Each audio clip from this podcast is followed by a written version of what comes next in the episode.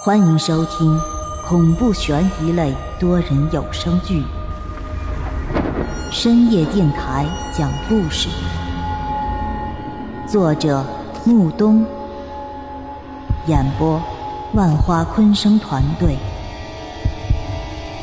精彩马上开始。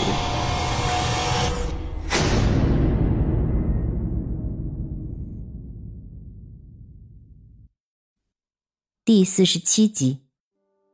这一趟跟着王倩进山，虽说中途有一点小插曲，但总体来说却十分的愉快和难忘。而且我也总算知道王倩在包里究竟装了些什么东西。一个旅行包，王倩竟然整整在包里面装了两大瓶牛奶，还有各种各样的零食。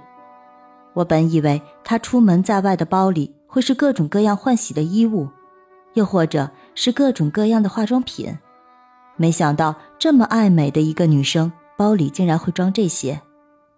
这些东西对于我们来说虽然不是很贵重，但对于山区里的孩子来说，总归是一份惊喜。当每个孩子都领到王倩交给他们的零食时，脸上那种天真烂漫的笑容，在我的心中燃起了另外一种光芒。第二天，我们便继续向山中进发。走过了两个山头，又绕过了一个小谷，我便看到那整个山谷里盛开的小黄瓜。虽说没有满山遍野带给我的震撼，但此时鼻中闻到的却是那股清香，让我沉醉。一次进山，我们前前后后一共待了差不多有一个礼拜的时间。习惯了大山中那种慢悠悠的生活之后，当我和王倩又回到城市中，竟然有那么一丝丝的不适应。整整一个礼拜的时间，台里的案件调查基本已经结束。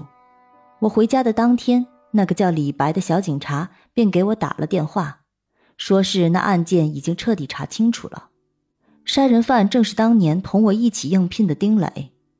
这小子算是实打实的技术控，杀人之前便已经通过自己的笔记本电脑关掉了所有的监控视频。不仅如此，他还擦干净了所有的指纹。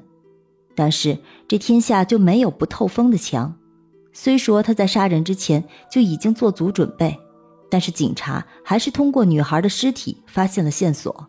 至于他为什么杀害女孩，李白没有说，但是我想也能猜个大概。而老张的死应该只是纯属意外。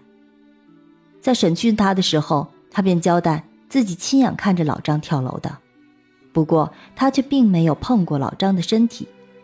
后来，警察便将老张的事儿定性为自杀。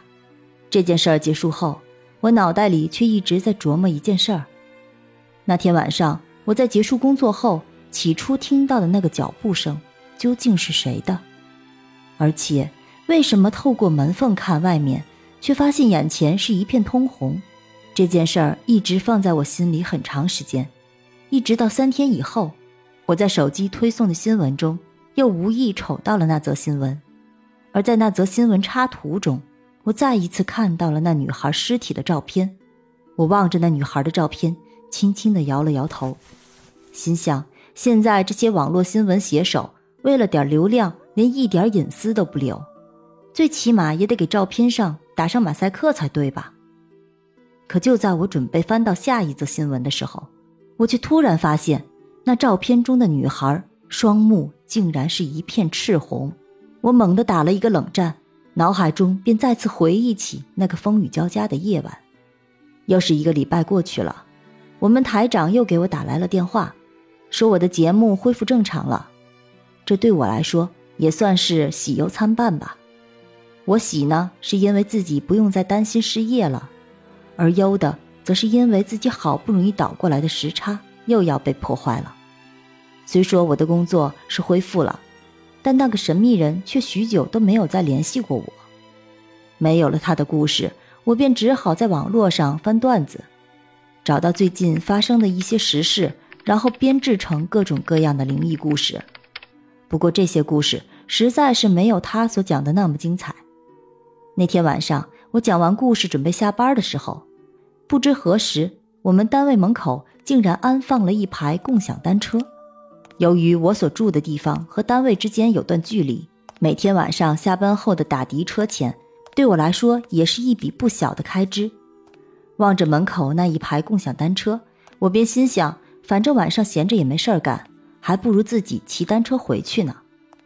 于是我掏出手机，下载了一个共享单车的应用软件。交付押金之后，我便骑着车向家里走去。这个点儿，街上虽说是没有什么人，但是我从单位到家，还要经过一段繁华的街道。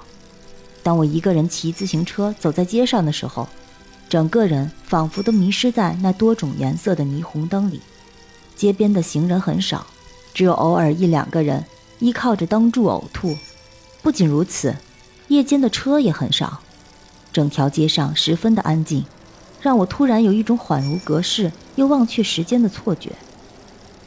这是一条四车道的小街，我独自一人骑着自行车，占用着一边的车道。这条街是我回家的必经之路，对我来说也是一条熟悉的不能再熟悉的街道。可就在那天晚上，我竟然在那条路上迷路了。下集更精彩哦！